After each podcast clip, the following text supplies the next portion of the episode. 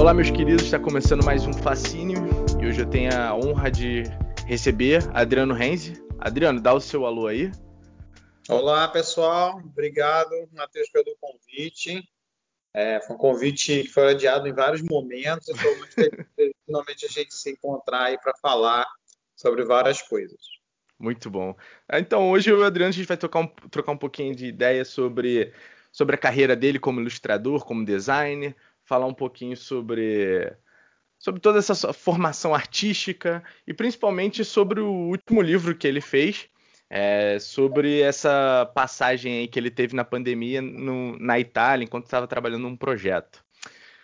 Mas, Adriano, para a gente começar, eu queria saber, cara, é, que eu sempre pergunto para quando a gente começa um papo aqui, como é que você tá? Como é que tá a vida aí no Canadá agora, né, na pandemia? Como é que, como é que tá aí, cara? Aqui, assim, é, por um lado, eu acho que eu vim na hora certa, né? Porque eu conheço muitos amigos cujos processos de imigração estão todos parados por conta da pandemia, né? É, por outro lado, vir para cá e ser tá no meio de uma, de uma pandemia dificulta várias coisas, dificulta projetos, dificulta é, trabalho, uh, numa escala bem menor, obviamente que o Brasil, muitas pessoas perderam emprego aqui, então é, é um momento uh, estranho em alguns aspectos, né? Porque uh, isso propiciou, por exemplo, da minha filha ter contato é, ávidos contatos com os amigos dela da, da escola do Rio de Janeiro, porque está todo mundo em casa, todo mundo na quarentena. E isso, obviamente, acaba dificultando ela e eu também de conhecer pessoas novas, né? Porque estamos todo mundo em casa, aqui está bem mais afrouxado do que está sendo no Brasil, pelo que eu tenho acompanhado, é, mas mesmo assim existe um certo cuidado de de aglomerações, muitas coisas que estavam planejadas para o verão aqui, que já acabou, é, foram completamente cancelados. Eventos, shows, é, várias coisas que nós estávamos é, entusiasmados e numa expectativa de aproveitar, é, o verão ficou muito mais voltado para o isolamento, na verdade. Uhum. Mas, assim, as coisas estão indo. É um processo muito é, comum para qualquer imigração, para qualquer país, que, o, de que o primeiro ano apresenta dificuldades e alegrias de descobertas culturais novas. Então, acho que esse ano estou passando muito por isso, independente da pandemia. É um ano muito de descobertas e, obviamente, as, as dificuldades é, de estar morando em, em qualquer novo país. Não, com certeza. E o Adriano, é, porque quem tá ouvindo a gente não vê, mas é uma dúvida minha. Esse cavanhaque, você tem um belo cavanhaque. Da onde surgiu esse estilo? Por que o cavanhaque? ok. É, eu na minha, quando eu estava na faculdade, eu era grunge. Uhum. E uh, eu me vi, sempre fui skatista, sempre fui do, do fui certo, até certa forma do punk da, quando eu era mais novo. E eu acho que o que mantém, apesar da minha idade atual, é acabar sendo uma barbicha. É, aí que me que eu mudo de tempos em tempos. Então, como a minha barba cresce muito rápido, eu consigo mudar de rosto assim duas semanas, eu consigo ter uma barba cheia, consigo tirar tudo. Mas a minha filha ela me proíbe de eu tirar a barba, mesmo que seja um resquíciozinho da barba, ela me proíbe de tirar, porque ela, ela me acha muito horroroso. É, então eu mantenho pelo menos algum tipo de barba para para apaziguar aqui os ânimos. Mas eu, eu gosto de ter é, algum tipo de barba. E eu estou sempre mudando. Eu gosto, na verdade, de mudar. Como uhum eu acho muito estranho se eu fosse pintar o cabelo de verde, roxo, que era talvez de repente aí quando eu ficar mais velho e não ligar mais para as coisas eu faço, é, eu pelo menos eu mudo constantemente o tipo de barba que eu estou usando. Boa, boa. Eu agora na quarentena estou deixando o cabelo crescer, já não corto desde março. Já passei por um período de tipo, ah, isso tá uma merda, eu vou raspar isso tudo. Agora eu tô assim, meio que tendo que cuidar do cabelo. Aí, enfim, mas não vou falar do meu cabelo aqui não. E Adriano, me diz aqui, cara, como é que foi a sua infância, assim? É, tava sempre ali com um papel e um lápis na mão, pintando, desenhando. Como é que perfil de criança você era, cara? Cara, eu era uma criança que muito agitada, vivia correndo, vivia pulando, vivia, vivia subindo em árvore, é, vivia quebrando vasos da minha avó é, vivia brincando na rua de pique isso, pique aquilo. É, eu, de, de, todos os esportes que eu curti, acabava, era estranho porque no futebol, o futebol acabava sendo o que eu menos me interessava. E no Brasil, quando você não se interessa por futebol, para você ser minimamente é, aceito socialmente, você tem que ser pelo menos o goleiro. Né? Então, durante muito tempo eu fui goleiro, porque ninguém nunca quer ser. E eu tinha. Eu sempre fui muito bom de brincar sozinho. Então, eu tinha muito amigos, mas eu tinha muito meus momentos sozinhos. E meus momentos sozinhos sempre eram desenhando ou brincando com meus bonequinhos do Star Wars. Eu, alguns, cara, eu acho que eu ainda tenho, eu tenho alguns ainda ah, da época. É, e eu fazia as histórias sozinho em casa. E ele esses momentos que eu fazia questão de brincar sozinho, não eu não chamava ninguém para brincar comigo, porque eu estava no meu próprio mundo tal. Eu tinha muito esse lance de estar desenhando para mim, né? Então uhum.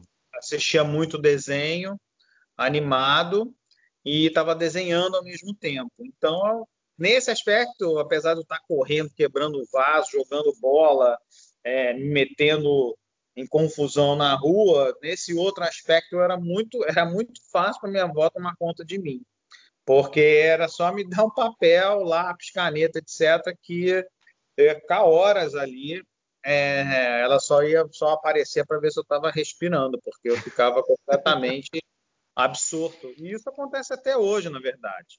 É, eu sempre ando com um sketchbook comigo, não importa onde eu vou, nunca, eu sempre pensei, você nunca sabe quando você vai ter uma, uma oportunidade assim de sentar e ficar introspectivo. E é uma coisa que eu sinto muita falta.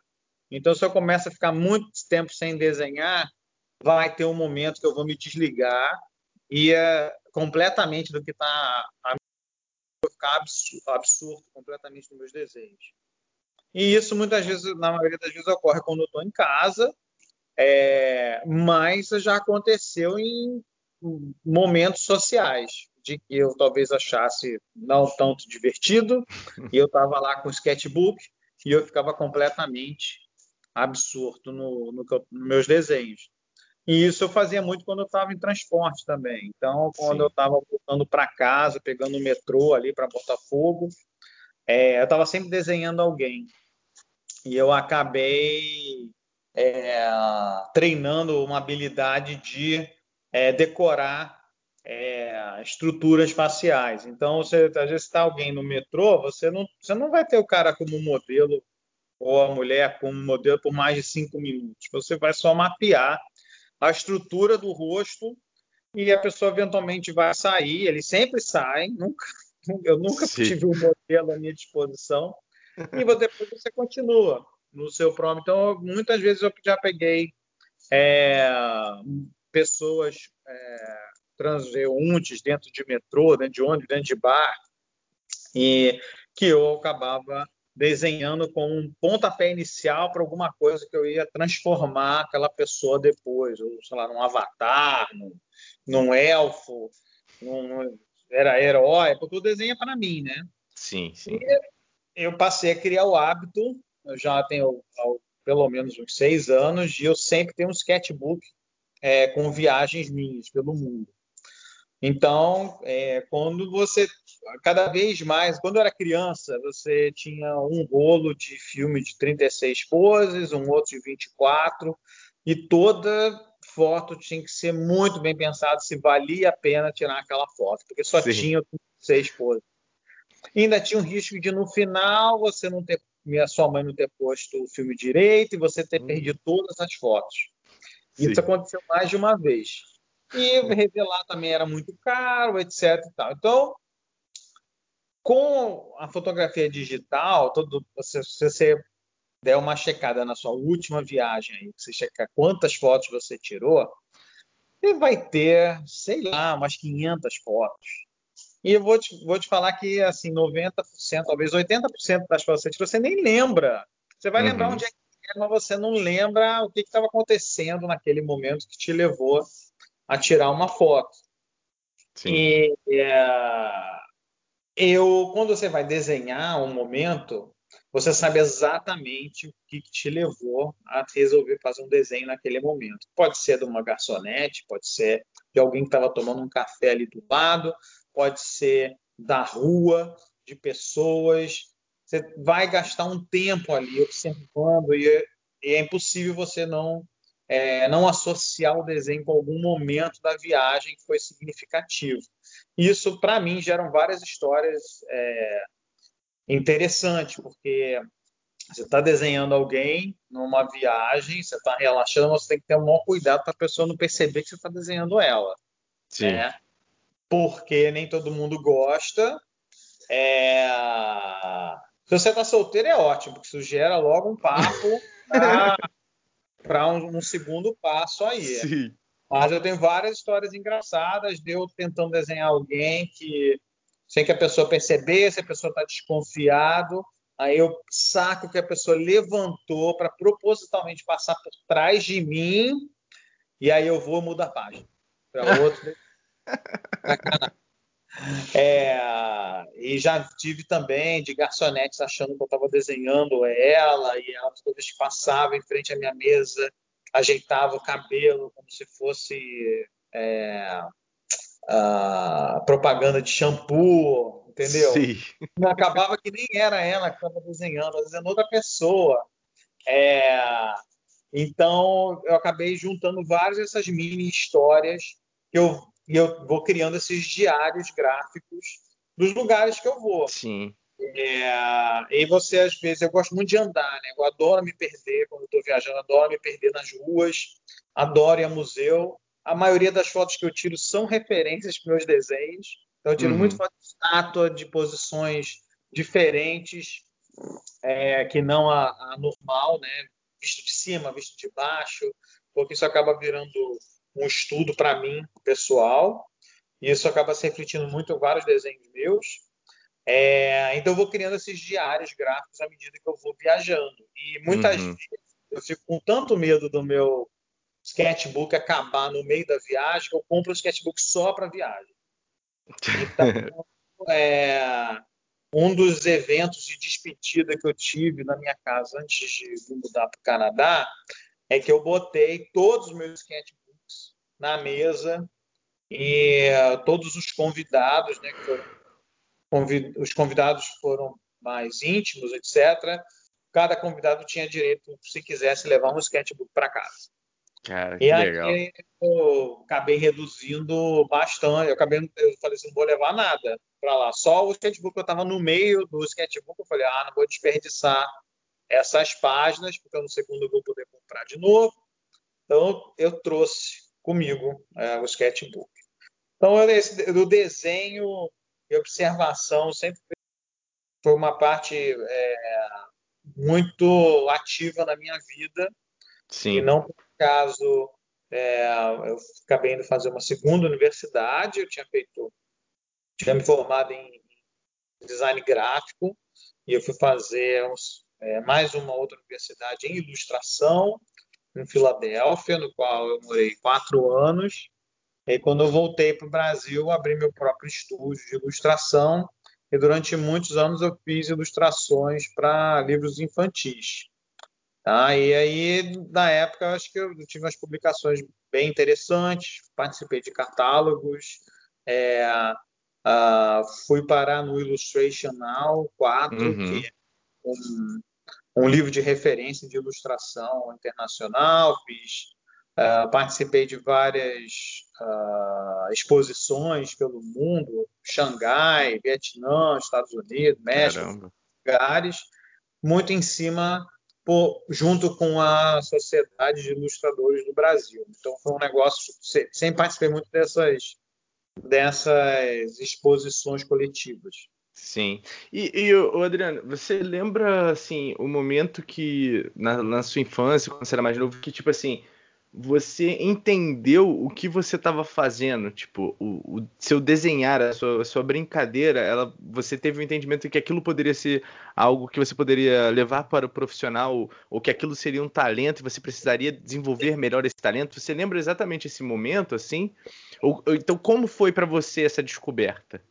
Cara, a descoberta foi só quando eu estava realmente me preparando para o vestibular porque eu sempre vi o desenho como uma coisa muito minha. É, eu não tinha ninguém que me guiasse, dizer que ou tivesse num ambiente que me mostrasse que haveria uma profissão daquilo.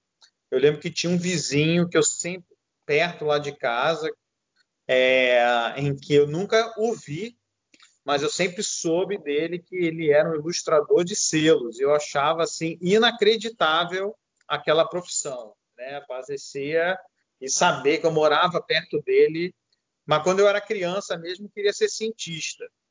É, eu porque eu adorava filmes de Frankenstein, do Drácula, daqueles filmes bem antigões de terror. E porra, sempre tem um cientista. Né, no meio. E eu sempre torci pelos vilões. É, então eu queria ser um cientista, ter meu próprio Frankenstein, etc. e tal. E aí eu descobri bem cedo que ah, vários no meu colégio, lá terceira série, segunda série, é, quando as pessoas eram perguntadas o que, que vai ser quando crescer, você todos os meninos sempre eram ou jogador de futebol ou corredor de Fórmula 1 é, e as meninas ou iam ser professoras ou bailarinas. Então, todo mundo, depois todo mundo falar jogador de futebol, não sei o que lá, e eu não curtia futebol, eu ia e falava, eu quero ser cientista. E aí era um negócio assim, muito bizarro, né? Porque era completamente fora da curva. E eu até me orgulho bastante disso, de sempre, sempre ter, ter sido fora da curva. Uhum. É, e eu passei por vários outros pensamentos de profissão. Já pensei em ser piloto de avião, e eu fui descobrindo que minha vontade de ser piloto de avião era só porque eu gosto muito de viajar. Então eu achava que eu sendo piloto de avião eu ia ter a oportunidade de viajar o mundo inteiro. E eu tinha um tio que ainda está vivo que ele era piloto da Varig e eu achava super bizarro porque ele viajava o mundo todo e quando ele estava de férias ele queria ficar em casa. Eu falei assim, cara, como é que esse cara ele pode viajar para qualquer lugar de graça? mas ele quer ficar em casa nas, na, nas férias folga. dele. Ele não ia nem a Iguaba para Então eu comecei a sacar que, assim, se você trabalha com viajar, você aquilo passa a se tornar muito sacal para quem. Sim. Então eu comecei a me distanciar desse pensamento e queria, e comecei a me voltar mais para as artes. Então eu cheguei a pensar em ser artista plástico, pintor, etc. E à medida que eu, eu e meus amigos íamos visitar é, aulas, a gente ia para o UFRJ para assistir aulas, mesmo não sendo aluno, só para. Uhum. Porque a gente não tinha para quem perguntar, né? Então eu ia assistindo aula com eles e eu saía da aula falando assim: não, esse eu não quero. E aí eu ia para aula e assim: esse eu já sei que não é o que eu quero. E aí eu fui chegando a descobrir o desenho industrial, uhum. né? e ninguém nem sabia o que, que era, né? Era, uh, ninguém tinha ouvido falar e eventualmente passou a ser o chamado de design. Sim. E eu acho que foi uma escolha muito fortuita, né? Uh, e uh, na época não havia nada parecido com ilustração na época aqui no Brasil, então eu me vi forçado a, a me mudar, viajar, me mudar para estudar fora. Sim, sim. E como é que foi essa experiência de você estudar fora, passar quatro anos, né, é, na Filadélfia? É, como é que foi isso para você?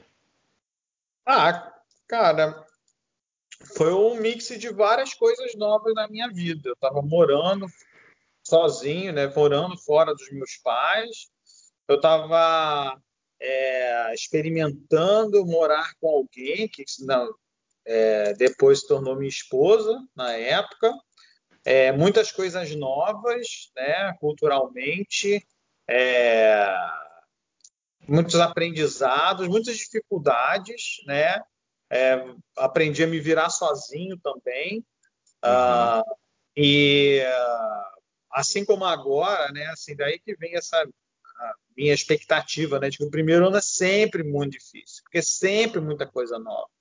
Então, quando eu vejo, às vezes, algum uh, algum colega né, que está fazendo doutorado e resolve fazer um doutorado sanduíche, né, em que vai pegar, sei lá, oito meses num outro país, eu falo assim, cara, oito meses é pouquíssimo tempo, porque você, desses oito meses aí, você vai perder metade dele se adaptando, resolvendo tudo, documentação. Você só vai aproveitar mesmo, sei lá, quatro meses, dois meses. E, uhum. assim, o, as coisas realmente só, só começaram a realmente acontecer depois de um depois de um ano. O primeiro ano sempre foi muito difícil, estudando, trabalhando ao mesmo tempo, é, pagando é, é, meus estudos, o meu trabalho, pude fazer um empréstimo educacional. É, meus pais não podiam bancar uh, a minha universidade lá, mas eles me ajudaram bastante. Né? A documentação toda, na verdade, para ir para lá é uma documentação que gasta-se muito, muito dinheiro. Sim. E foi muito bacana, aprendi muita coisa, é, mas acabamos voltando. Acabamos voltando para o Brasil em 2001. Uhum. O Brasil quatro dias antes das Torres Gêmeas é, caírem. Sim. E aí o retorno foi, foi uma, um tempo de adaptação também, né? Porque você está retornando uma cultura que você não tem mais tanta conexão.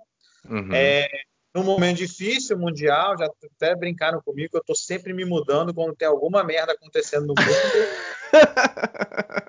então, a minha volta no, no, Brasil foi quando as torres gêmeas caíram, um monte de gente sendo demitido.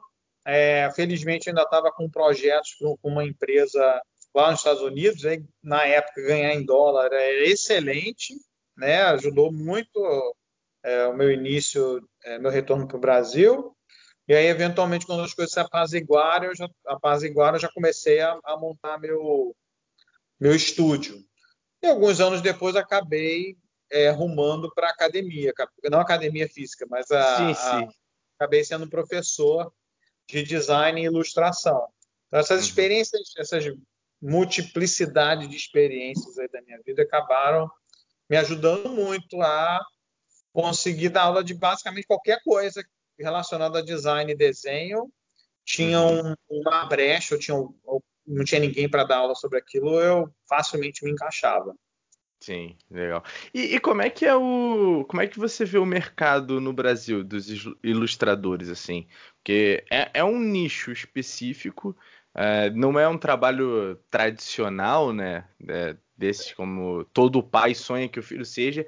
Então, como, é esse mercado? É, é, um bom mercado para quem está começando, para os ilustradores? É bem cansativo? Como é? Eu acho que o mercado mudou muito. É, em 2009, 2010, eu já estava percebendo um declínio sério da ilustração é, editorial no Brasil. E na época conversei com vários amigos de ilustrações sobre esse assunto, que eu achava que as pessoas deviam se preparar. É, muito não em termos de Brasil como um todo, mas como o mercado estava mudando rápido pelas possibilidades tecnológicas. Então tinha muita gente com medo do e-book e acabar com os livros, mas não era nada disso.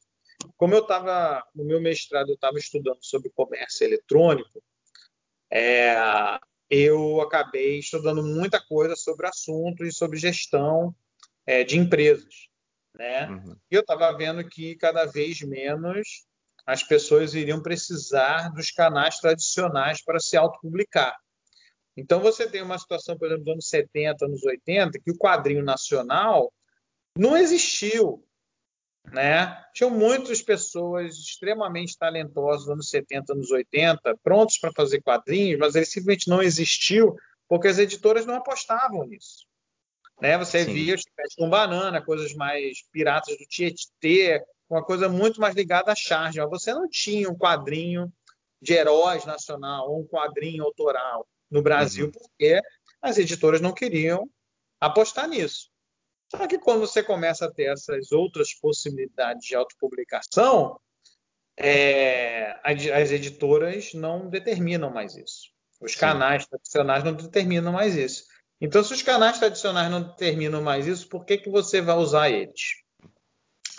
Então, eu já tá, eu previa já um declínio desse, desse mercado e uh, comecei a me preparar para isso. Eu já estava num período em que eu dava muitas aulas, então o, a entrada de dinheiro, né, do meu sustento não vinha mais completamente de ilustração, é, e eu comecei a escolher o que, eu estava afim de desenhar, porque da mesma maneira que o, o piloto devia ficar de saco cheio, meu tio ficar de saco cheio de viajar, porque eles tinha, ele tinha que fazer sei lá quantos voos por semana, indo e voltando sem descansar, é, você acaba para pagar contas projetos que não são tão interessantes para você.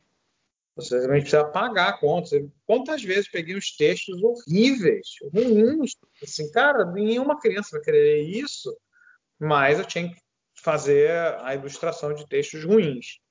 É, tinha, eu conheço alguns ilustradores que eles se recusam a fazer texto ruim, mas eu não podia me dar o luxo, eu não, não uhum. era famoso quanto outras pessoas. É, tinha algumas coisas que eu não, eu não pegava, não pegava nada com, com cunho muito religioso, dependendo Sim. da religião. Não sei que a mensagem é, eu considerasse a mensagem interessante também. Então uhum. eu tinha uhum. minhas próprias regras, eu consegui recusar vários, acabei recusando alguns trabalhos por conta dessas regras pessoais, mas eu vi que o mercado estava mudando muito. Então comecei a me preparar para esse mercado. Hoje em dia ainda existe um mercado infantil, mas ele diminuiu muito. Muitas editoras morreram Sim. nesse período aí de 2014, 2015, porque muitas delas dependiam da compra do governo. Então, quando uhum. o governo parou de comprar em 2015, eles não tinham mais de onde eles começaram a ter que investir nos, ele, nos leitores finais. E eles não estavam preparados para isso. Então, eu acabei migrando para outras áreas. É... Muitos amigos ilustradores ficaram parados durante muito tempo. Acho que alguns deles estão com dificuldade. Mas a ilustração mudou muito, né? Uhum. Você não tem mais as agências de publicidade como você tinha antes. Então, os escoamento de ilustração estão indo muito, acabam indo muito mais para quadrinhos, para animação, uhum. para é, filmes, uh, para games, que você está tendo, tem, na verdade, possibilita até fazer uh, um, um trabalho mais autoral. É, isso exige muitas horas, muitas uhum. horas de trabalho. Quem trabalha com quadrinho, ele não vai estar trabalhando oito horas por dia. É, os quadrinistas que eu conheço, que estão com projetos com entrega, todos eles trabalham no mínimo 12 horas por dia. Alguns trabalham 16 horas por dia. Então, é uma profissão que você tem que curtir muito, ficar desenhando durante muito tempo. É, que você não vê 16 horas desenhando como algo cansativo, mas sim você está no seu mundo. Uhum. E, é, eu lembro quando eu dava aula de ilustração para uma universidade, eu tinha alguns alunos que estavam com preguiça de desenhar. Eu falei, cara, você não pode ter preguiça de desenhar, porque não faz sentido.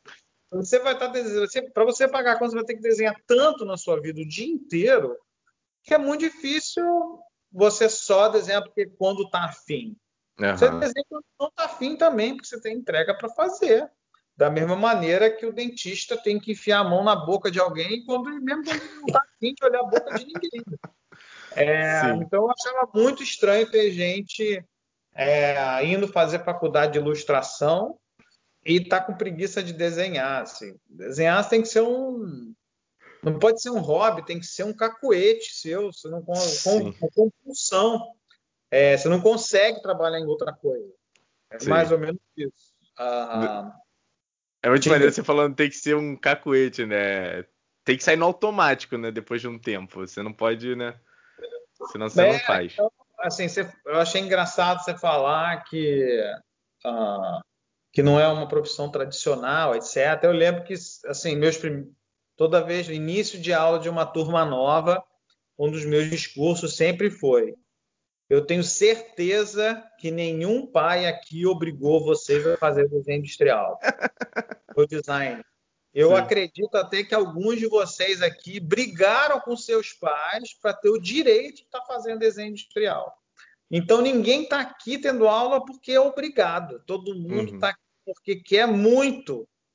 É, então é exatamente isso que eu vou cobrar de vocês. Boa. E como é que foi para você? Como é que foi os seus pais com, em relação a isso? Ah, foi engraçadíssimo, porque minha mãe achou que eu ia passar fome e ela tinha muito medo de eu querer ser artista e meu pai é, incentivou que eu fizesse o que eu quisesse, né? Legal. Mas o que eu fosse escolher, que eu teria que dar o meu melhor para tentar ser o melhor possível né? Que eu não poder qualquer profissão eu não ia poder ser mais ou menos, eu tenho que ser o melhor possível.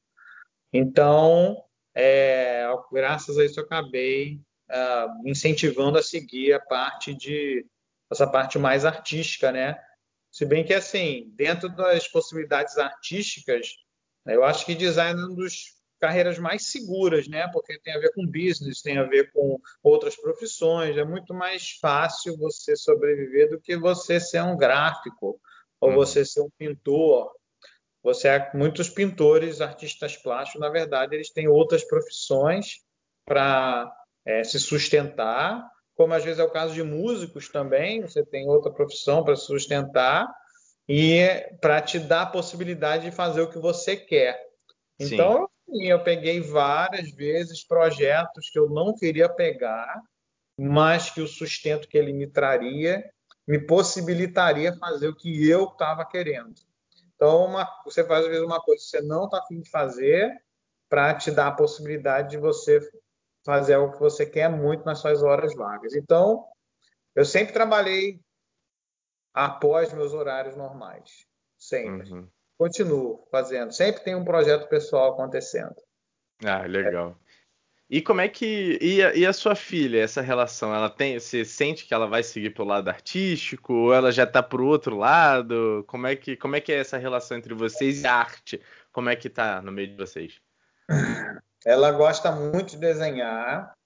E um dos programas que a gente tem entre nós dois é a ficar desenhando. Então, às vezes, é, vamos ver um filme, vamos ver o Netflix, vamos ver um, um seriado que saiu agora, vamos ver um desenho. É, ela falou assim, não, vamos desenhar, pai. Então a gente vai, senta, bota uma música, cada um está fazendo o seu próprio desenho, e aí um mostra para o outro, etc. Mas a gente está ao, me ao, mesmo tempo isolado, né, absorto, e ao mesmo tempo é, se divertindo é, juntos. E isso às vezes acontece, sei lá, uma sexta-feira à noite. Sexta-feira à noite estou aqui com ela, botando um punk aí de fundo, a gente está desenhando. É, às vezes ela me ajuda a fazer é, impressão de estilogravura, então estou sempre fazendo estilo é, para mim. E às vezes eu estou com um negócio pronto, eu falo assim, ah, me ajuda aqui a imprimir isso aqui e tal. Aí ela vai, imprime, às vezes dá errado, assim, ah, pô, legal, deu errado, vamos fazer de novo, porque o processo que é, que é divertido. Eu não sei se ela vai seguir a carreira, ela por enquanto está interessada em animação, uhum. é, que foi um, um, algo que eu nunca arrumei, porque eu gostava tanto de ver desenho que eu fiquei com medo de se eu fosse olhar com um olhar muito profissional, não fosse curtir mais tanto é, ver Sim. desenho de uma maneira não profissional. Uhum. Mas ela está tá interessada nesse caminho.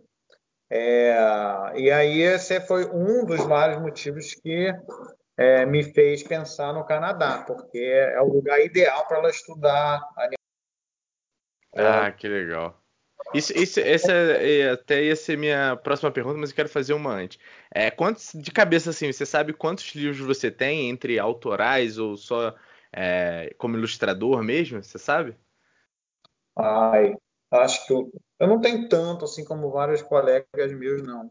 Eu devo ter uns 20, talvez. Ah, show. Bom número, Mas eu bom conheço, eu tenho amigos meus que têm mais de 50.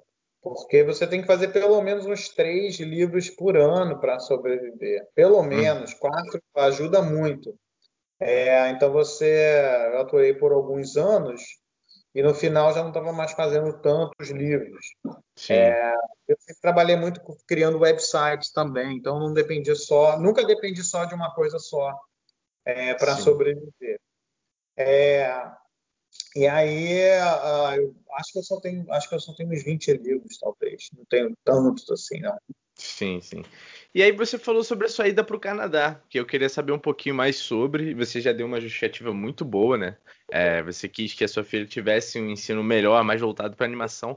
Mas como é que foi essa decisão? Por que o Canadá? É, cansou do Brasil? Como é que, como é que foi isso?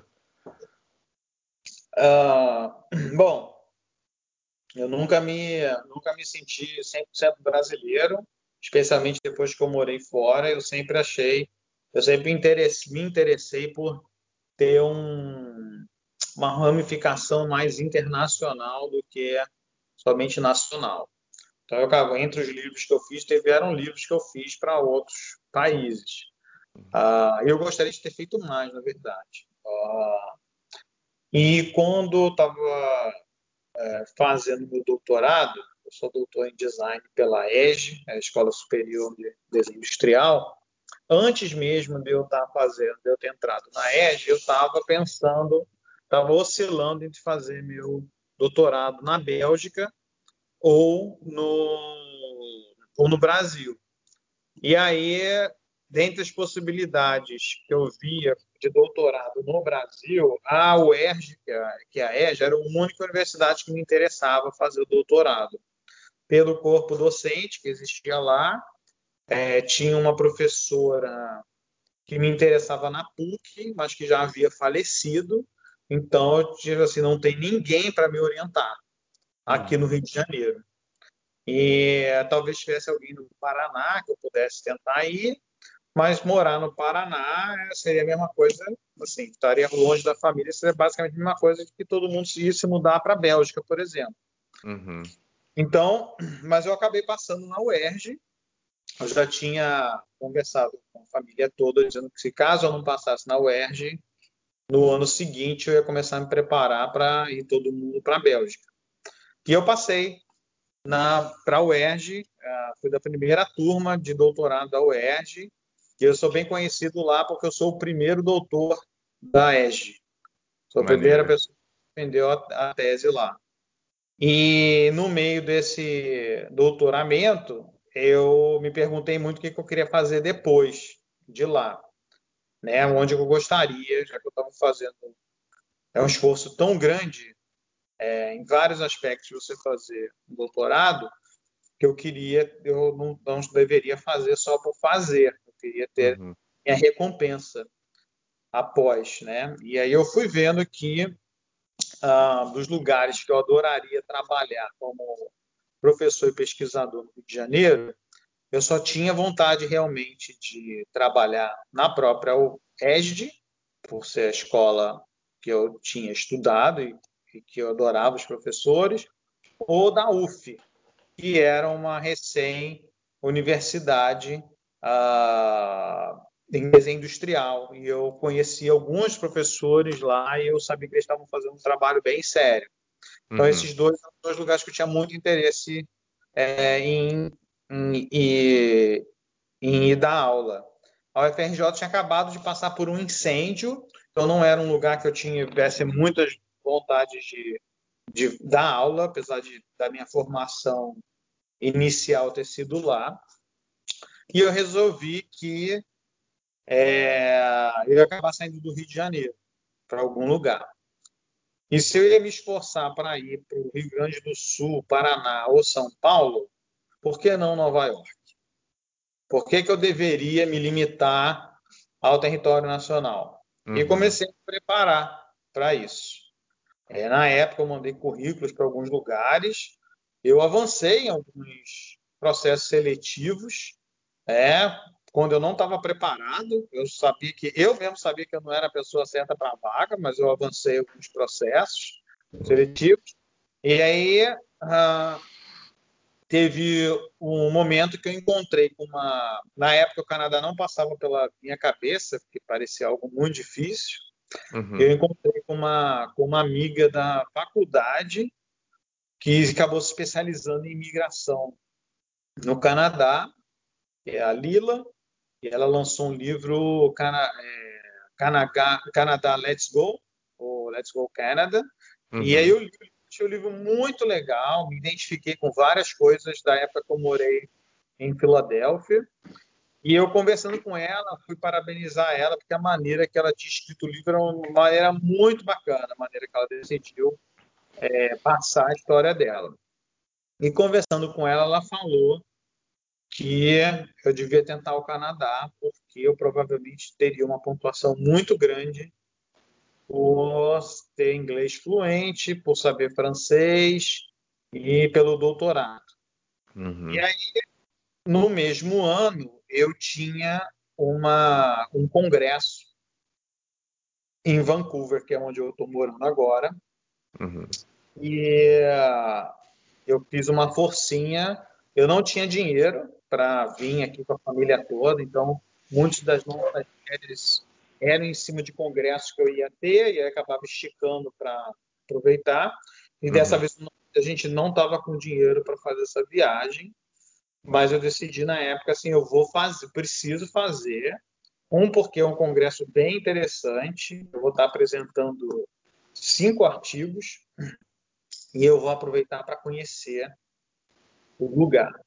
Uhum. E que eu fiz, né? Eu fiquei um mês aqui em Vancouver, não fiz nada turístico, eu fiquei pesquisando o lugar, conversando com pessoas, marcando entrevistas para saber como é que eram as universidades aqui e voltei para casa já falando vou vou aplicar. Então, quando eu voltei para casa, comecei a me preparar. Eu não é um processo rápido, levei um ano para me preparar. Tem uma série de provas, uma série de ocupações uma série de traduções que precisam ser feitas, que levam meses para acontecer. Uhum. E aconteceu uma coisa, a vida sempre foi muito irônica, né? É, ao mesmo tempo, isso é muito irritante, muito interessante. E uh, eu mandei uh, um, mandei a papelada toda um ano depois, mais ou menos, e aí, um mês depois que eu mandei toda a minha papelada, eu fui chamado para a UF. Putz. E aí eu passei a ser professor da UF e lembro que na época eu conversava com amigos e falei assim, cara, eu não tenho a menor ideia do que eu vou fazer se esse convite para o Canadá aparecer, porque eu tô na universidade que eu quero dar aula, né? Uhum. Uh, e aí, nesse caso, a ideia logo de. É, a minha filha né, pesou um pouquinho na decisão também, né? Então, é, eu, eu falei, eu, esse processo demora demais, eu não preciso me preocupar com isso agora. Enquanto isso, eu vou aproveitar o emprego que eu estava atrás há tanto tempo, que era uhum. dar aula E eu fiquei dando essa aula, adorei, amizades incríveis com alunos, professores. E aí eu tomei um baita de um susto é, oito meses depois, quando eu recebi o pedido de exame médico. Então eu não tive um ano, dois anos para analisar isso tudo. Eu levei uma porrada logo depois e eu tive que começar a pensar numa decisão rápida. Sim. Então, que eu fui atropelado por várias é, notícias em que eu tive que tomar várias decisões muito rápidas. Uhum. Então, tomei foi que eu ia pelo menos terminar o ano na, na UF, entregar tudo que eu precisava. E aí, antes de começar o semestre seguinte, é que eu iria me mudar. Então, me mudei é, após a entrega de tudo, fui me preparando nas férias e vim uh, e fui, vim, me mudei para o Canadá no finalzinho da, o que seria o finalzinho das minhas férias. E, e tá curtindo, tá gostando, tá no Canadá? Como é a vida no Canadá? Cara, é, apesar das dificuldades que eu já esperava é, do primeiro ano, eu curto muito. Eu gosto de frio, já está começando a ficar. De noite já está dando 7 graus, 6 graus, e não é nem inverno ainda. Uhum. Mas eu curto pra caramba. É, uma das coisas que me fez apaixonar pelo, pelo Vancouver é que eles têm, não vou dizer que a, a cidade tem vários defeitos, tá? Ela é uma cidade nova, ela cresceu muito nos últimos 10 anos, graças à indústria, graças à indústria é, do cinema, a indústria de games e de softwares que é, vieram para cá. Uhum. E a, nos últimos 10, 10, anos atrás a cidade era minúscula. Então a, a, sociedade aqui continua sendo assim de certa forma bem provinciana, Sim. Bem, é, socialmente, é, em termos de comunidade. Então isso é um, acho que é um fator ruim. Ele não é cosmopolita, uhum. como Nova York ou como é, um Los Angeles, por exemplo. Sim. É uma, ainda é uma mentalidade de cidade pequena. Mas tem estrangeiro pra caramba, de tudo quanto é lugar. Eu acho que os, os imigrantes são muito maiores, são o maior número do que os canadenses que tenham de três gerações, por exemplo. Acho que uhum. todo, mundo que esbarra, todo mundo você esbarra é pelo menos filho de um imigrante. Você raramente esbarra com alguém que tradicionalmente os pais, os avós são daqui. É uma minoria. Sim, então, sim. assim, eu gosto muito da cidade, do contato que ela tem com a natureza. Uhum. Então, isso foi muito legal durante a quarentena, porque mesmo você não, não podendo ficar perto de outras pessoas, eu estou sempre fazendo uma caminhada num parque, numa floresta, evitando encontrar com, com pessoas, que é uma coisa. Então, tem muito lugar para caminhada para fazer. Eu moro do lado de uma. Ao mesmo tempo que eu moro do lado do de uma praia que não se compara com as praias do Rio de Janeiro. Imagino. Né? Que é a água é bem, é, acho que a água consegue ser mais fria do que a água de Ipanema, mas não é tão mais. É, mas eu estou do lado de uma montanha que já está nevando. Uhum, então, caramba. é uma que propicia, se você tiver muita coragem de ir lá dar um mergulho na água, é, e porra, pegar um carro, subir a montanha e esquiar. Se você sabe, né? Porque eu não sei. Mas você consegue ter uma variedade de coisas interessantes para fazer. Sim. Mas, assim, em termos de festa, etc., não, não é igual ao Brasil, obviamente, mas nenhum, acho que nenhum outro lugar do mundo é. Claro. O Brasil nesse aspecto. Mas eu, assim, eu curto bastante. Eu gosto bastante. É, tem muito brasileiro que não se acostuma porque chove muito, porque é muito frio, a cultura é muito diferente. Então é uma decisão tem que ser muito bem pensada. Uhum. Assistir muitos, assim, aconselho assistir vídeos sobre o que deu errado. Uhum. Vale? Porque você se prepara é, por algum, para algumas situações.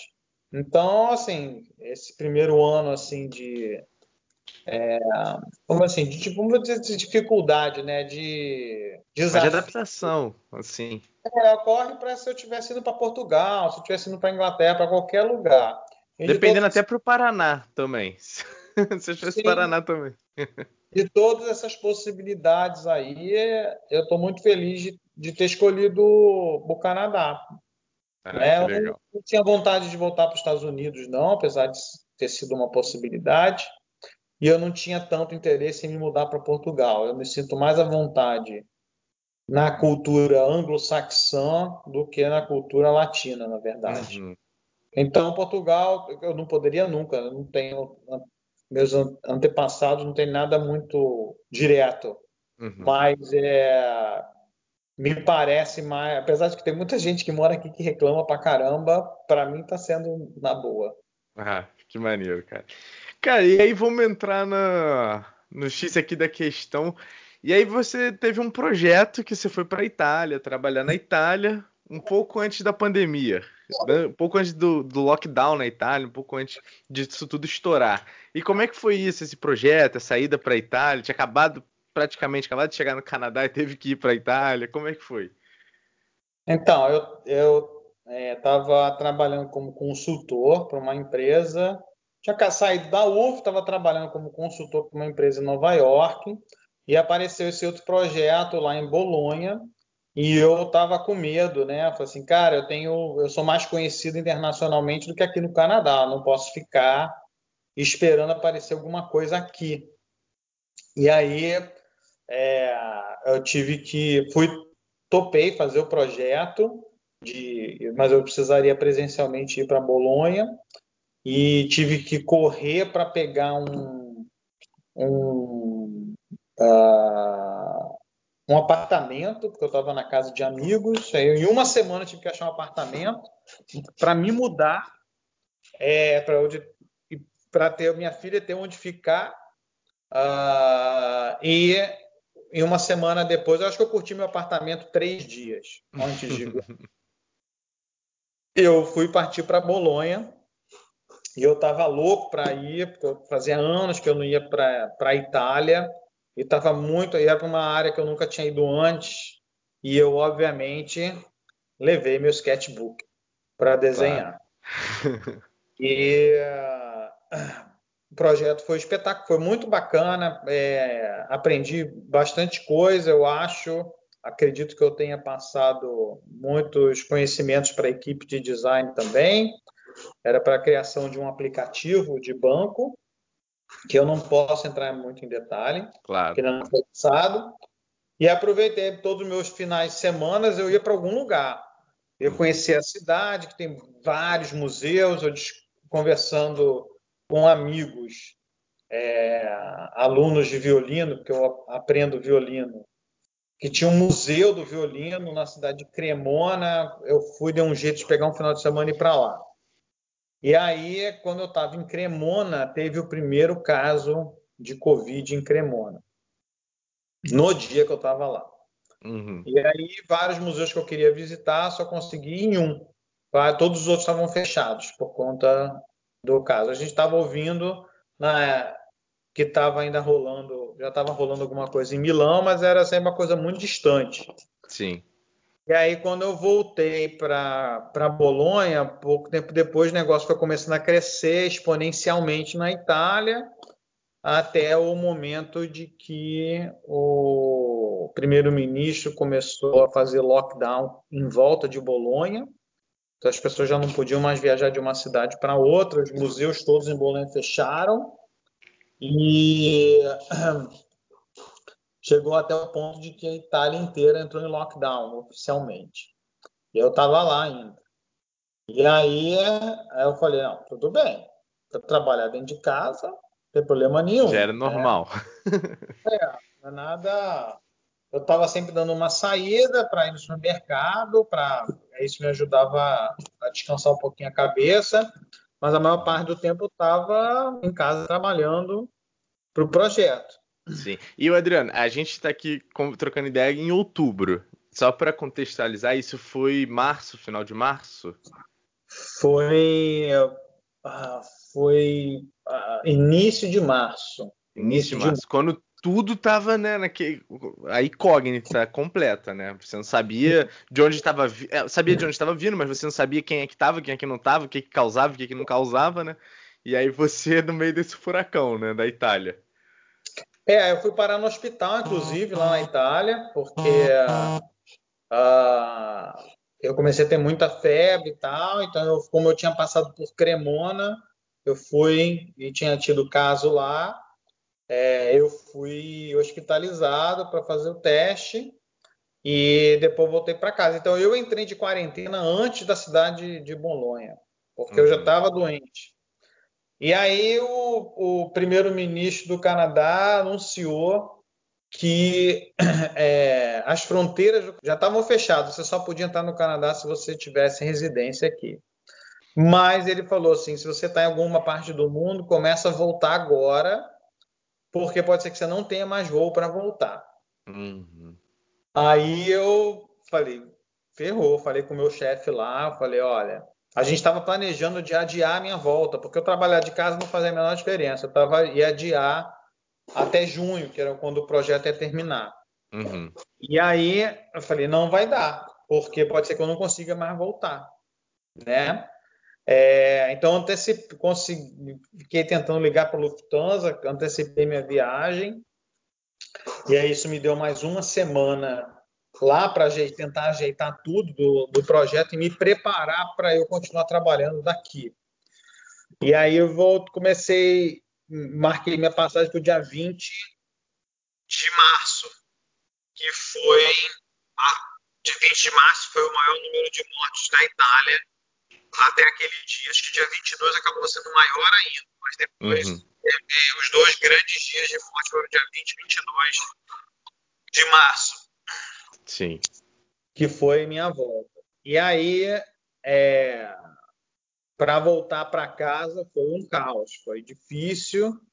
Eu até hoje falo que me lembrou, me lembra, é, me lembrou muito é, aqueles filmes da Segunda Guerra Mundial, da galera tentando fugir para a Suíça, né? Sim. Como tudo dava errado para a pessoa chegar. Então foi isso. Meu dia 20 para voltar para casa deu tudo errado. Tudo. Todas as conexões.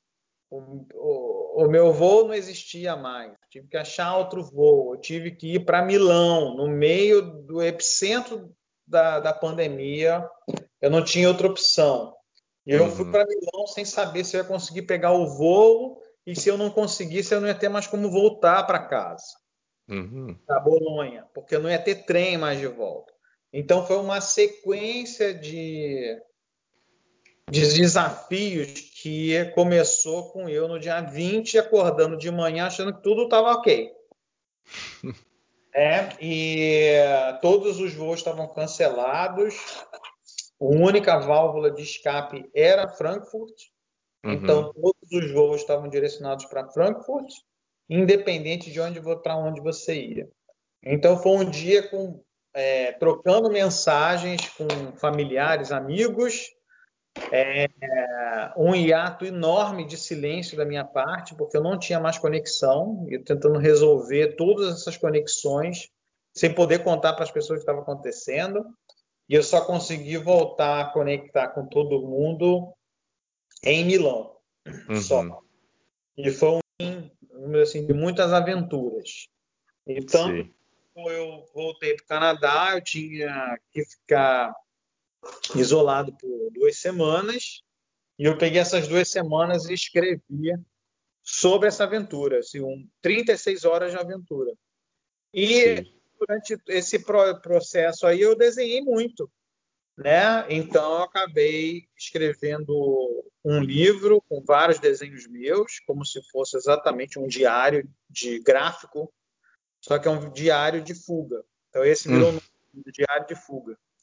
E ele é todo desenhado uh, sobre a minha sobre as várias etapas. É um livro rápido, você mesmo Sim. já leu. Já. Uma hora, duas horas você lê o livro é, rapidamente e ele é cheio de música. Então, para cada capítulo novo, ele tem um carry code que você vai com o celular, você faz a leitura do carry code e você toca a música que tem a ver com aquele momento da história. Então, isso aconteceu muito durante eu estar tá tentando correr de um lugar para o outro para tentar achar uma saída. Eu tinha muita música na minha cabeça, né? Sobre claro. a, a emoção daquele momento. E eu tentei transmitir isso é, no livro. Então, depois que eu escrevi tudo, passei para alguns amigos para eles darem uma revisada, né, para ter um segundo olhar. Uhum. Duas semanas eu escrevi todo o livro e eu fiquei mais umas boas semanas aí é, terminando as ilustrações que eu já tinha tido vários rascunhos, então refiz elas e publiquei no, na Amazon, botei na Amazon. E agora, recentemente. E tá lá disponível, né? Na... Tá, tá, você tem a versão digital que você consegue ler pelo iPad, uh, uh, smartphone ou computador, e você uhum. tem o livro impresso. É uma pena que no podcast não vai ter imagem, né? Senão não tem imagem. Eu mostrava já que o livro que eu pedi, eu tenho os exemplares para mim. Ah, legal. E, e aí, alguns meses depois que eu dei uma descansada de, do livro, eu voltei para ele e escrevi em inglês. Eu traduzi hum. ele e tal.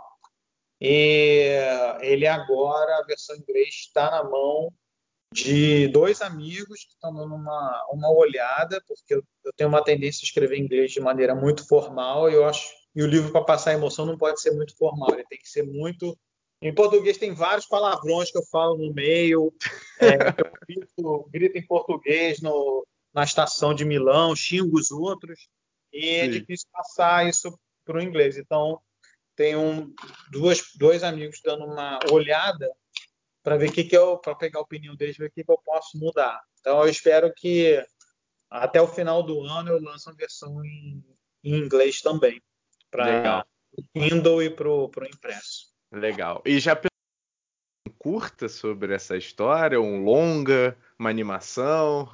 O que que paira nessa mente aí criativa? Ah, o mais próximo, inicialmente, eu achei que daria uma excelente história em quadrinhos. Hum, sim, sim. Ele tinha tudo, porque tinha uma, toda uma, uma história gráfica por trás, né? E eu tinha uhum. muito, muitas referências de fotos, de desenhos que eu fiz durante todo o passeio. Então, alguma das coisas que eu fazia, por exemplo, final de semana, para aproveitar a cidade, conhecer a cidade, não necessariamente iria para museu, ia para a igreja e ficar desenhando. Porque, porra, toda igreja lá em Bolonha é um museu. Sim. É lá para ficar desenhando as estátuas, etc. E tal. Então, eu tinha, eu tinha já vários desenhos que eu fiz durante a viagem e eu pensei, vou fazer um quadrinho. Mas eu fiquei com medo de. Quadrinho é, uma, é, um, é um processo que demora muito.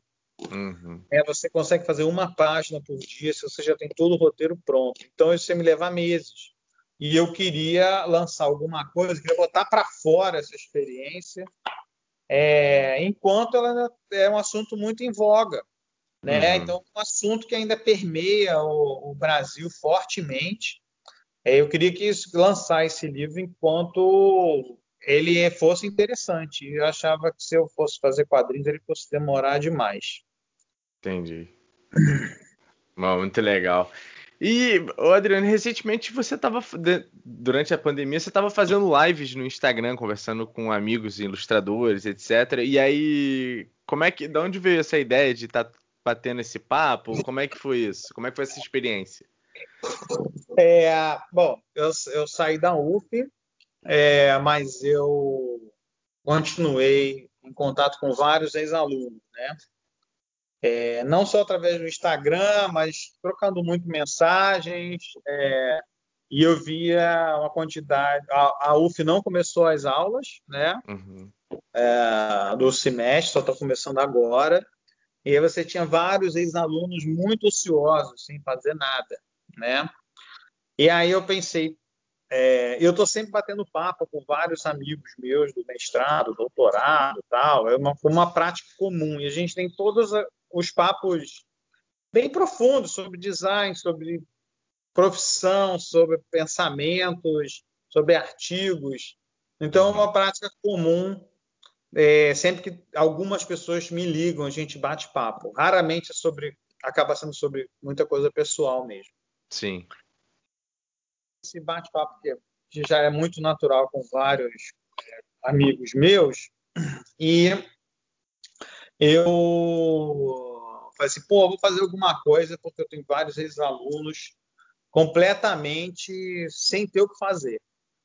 Uhum. E eu falei, pô, vou pelo menos fazer alguma coisa que é, eles tenham contato com o design, sobre o que é design, sobre várias coisas, pensamentos diferentes. É, e eu falei assim, não sei se faço um podcast e tal. Eu, e eu acabei resolvendo assim, acho que vai ser mais fácil fazer no Instagram porque eu não preciso editar, não preciso ter outra pessoa, eu quero que seja uma coisa assim extremamente natural. Sim. E aí eu comecei a fazer e começou um monte de gente a assistir, o que foi bem bacana. Eu tive que parar, porque eu, estou sem tempo para fazer, porque é. acho que fosse tudo impro, completamente improvisado. Exige, pelo menos, de eu ligar para as pessoas, marcar um horário. É, a diferença de horário fazer com que, para mim, a gravação fosse uma da tarde e não no final do dia, então eu estava sempre no, no, meio do meu é, expediente. Uhum. Aqui, isso foi se tornando mais difícil. Então eu não consegui mais. Já tem um mês que eu não consigo mais fazer isso, mas tem vários episódios gravados lá. É. E uh, isso eu comecei a ver várias pessoas. Isso foi antes do antes da, da enxurrada de lives que começaram a aparecer. Isso foi ninguém estava fazendo live na época. Sim. E aí acabou gerando outros professores de fazerem também. E eu falei, pô, agora tem tanta live que, assim, eu, não, eu nem sou mais necessário, né? Não preciso mais fazer, porque tem tanta opção de live Sim. que não tem porque, assim, eu não estou preenchendo mais vazio nenhum. As pessoas quase estão sendo obrigadas a. É só por saudade mesmo. Então, tinha muita gente que fala assim: ah, fui lá assistir, estava morrendo de saudade de vocês dois falando sobre design.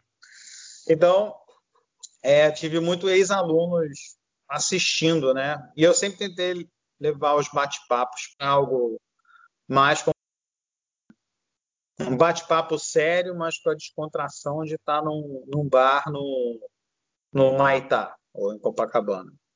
Então, é, eu curti muito fazer, aí eu passei a ter alguns amigos, ah, vamos fazer a live, entrando em contato comigo, vou, pô, vamos fazer.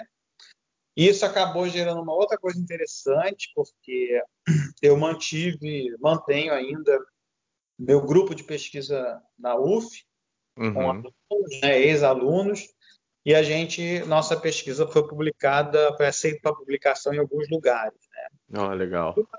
Uma delas foi aqui em Vancouver. E o preço de inscrição é carérrimo, 900 dólares. Nossa. Né? Você pega isso para como é que está o real agora? Deve ser dois órgãos aí, tranquilo. É, a, ficou inviável para os alunos bancarem isso, né? A gente fez a pesquisa toda sem financiamento ou sem auxílio, e aí os alunos se organizaram para fazer um crowdfunding.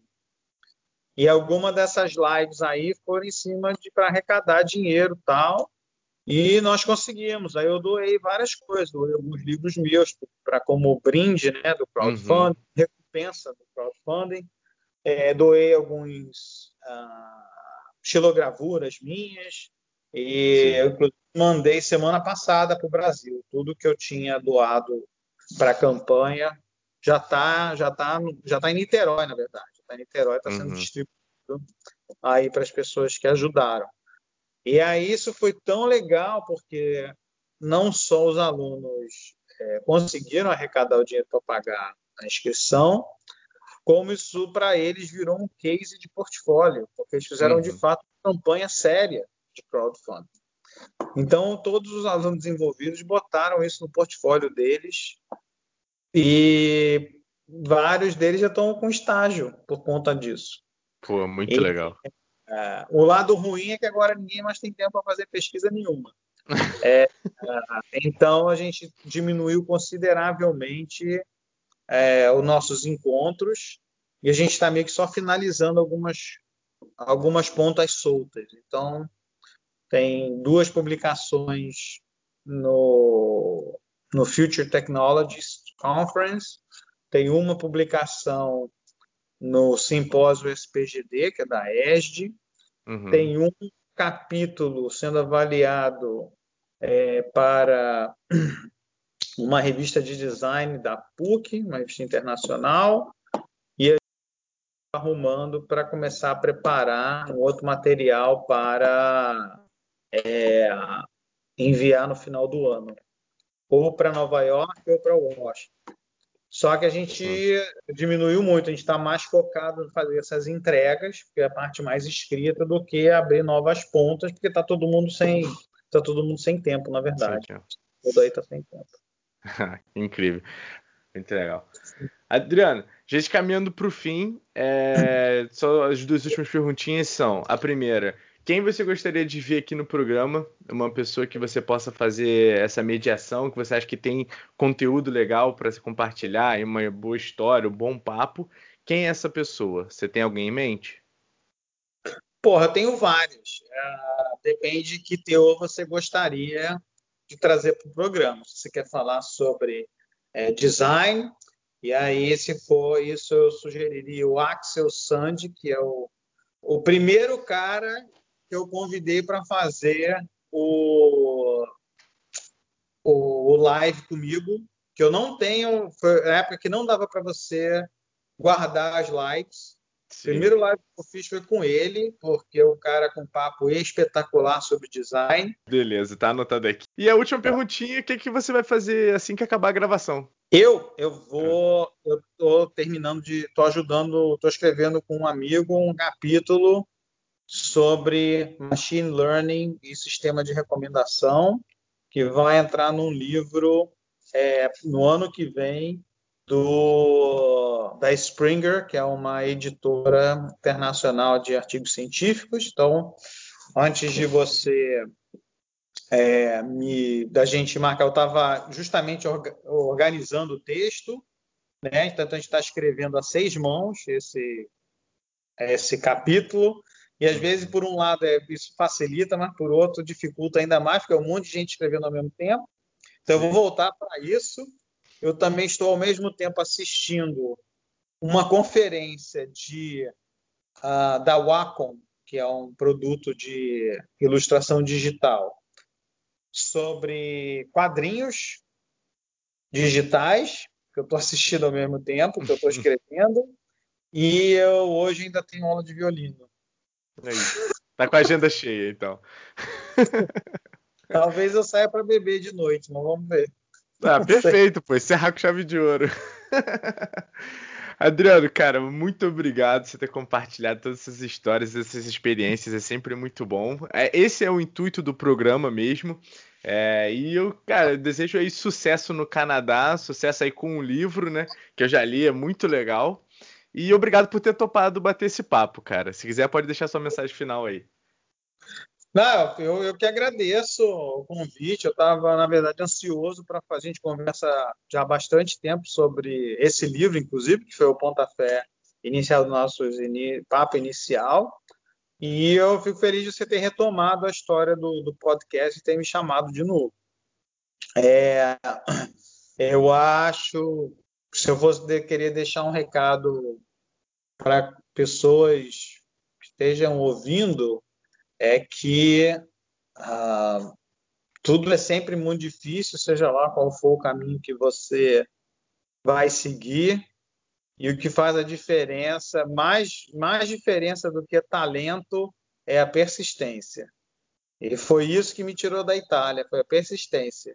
Porque quem lê o livro, quem eventualmente lê o livro, vai ver que eu tinha tudo para desistir em vários momentos do meu dia inteiro.